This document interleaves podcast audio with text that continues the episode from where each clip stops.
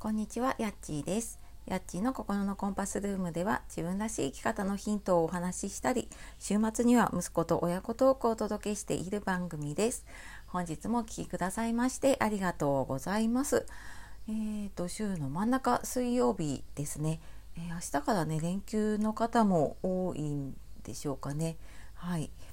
あのまた今日もね朝から暑くなりそうな予感なので、はい、気をつけて過ごしていきましょう。えーちょっと連休中は配信が不定期になるかもしれないんですが、はい、あの見つけたら聞いていただけると嬉しいです。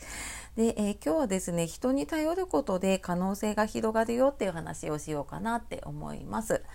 えーこれを聞いているあなたは、なんかちょっと最近うまくいかないなとか、うんなんかちょっとこう前に進みにくくなっているなって感じることとかありませんか？これ私がですね、えーとまあ、実体験というか、うん、なんかちょっと前からなんかぶつかるなと思っていた壁にねちょっとぶつかっていてでついついね一人でやろうとしてしまうんだけれども、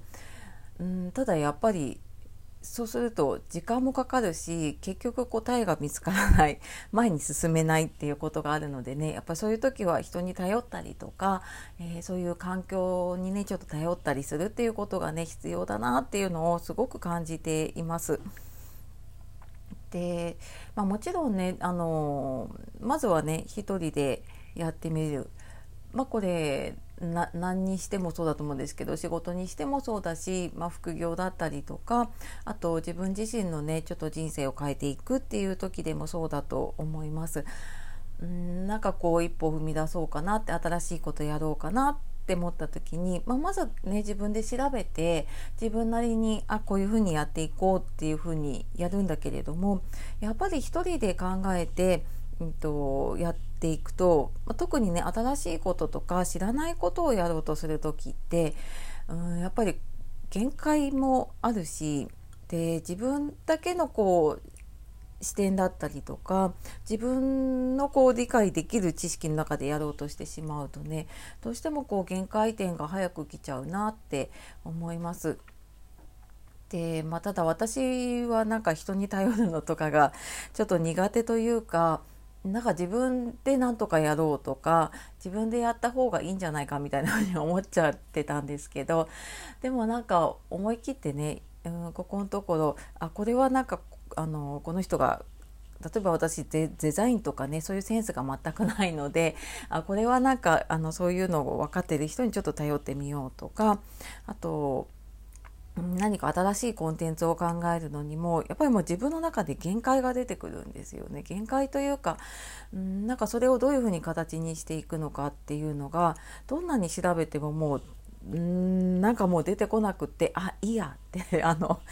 あいいやってもう投げちゃったりとかしちゃうのでね。やっぱりなんかそこはもうすでにやっている人答えを知っている人でなんかうまくいっている人にね聞いていったりとか教えてもらったりとかするとね、うん、視点が広がるなって思います。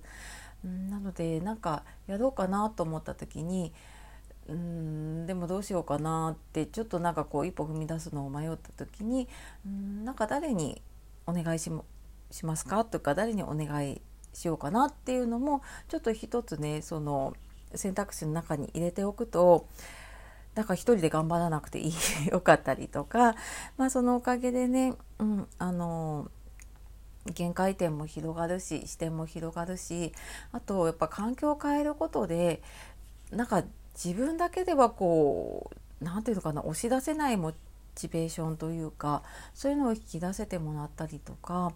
あとはうーんなんかこう勉強したいと思ってもねできないと思っていることってあえてなんかそういうこううーんなんていうのかな。私は今メンタル心理カウンセラーの勉強してるんですけど別にまあ独学でも多分調べればできるなとは思ったんですけどまあこれ多分計画を立ててやることが私はできないだろうなと思ったのであのキャリカレのねそういう講座を受けると、まあ、添削の締め切りもあるしその講座自体の締め切りも来るし、まあ、そうすればきっとやるだろうなと思ってやり始めたら、うん、やっぱりあの添削の日ギリギリになってブワーって あの一気にやったりっていうことをやっているのでなんかそういう環境に頼ったりとかね、うん、人に頼ったりとか誰かに教えてもらうとかねそういうのってすごく自分の可能性を広げるしなんかお互いにとってね例えば人に教えてもらうのであればねお互いにとってすごくこう視点とか可能性が広がるんじゃないかなっていうふうに感じています。はい、なのでねちょっと人に頼るの苦手だなって思った方もだからちょっと一歩勇と勇気を出してねなんかちょっと人に教えてもらうとか人にお願いするっていうことをすると何か変わっていくんじゃないかなと思います。はい。では今日も最後まで聞いてくださいましてありがとうございました。あ、そうだ、あの、すいません。最後に体験セッションの募集をしていて、今日が締め切りで、あと1名までお受けできると思いますので、えー、気になる方説明欄の方を見てみてください。はい。では素敵な一日をお過ごしください。さようなら、またね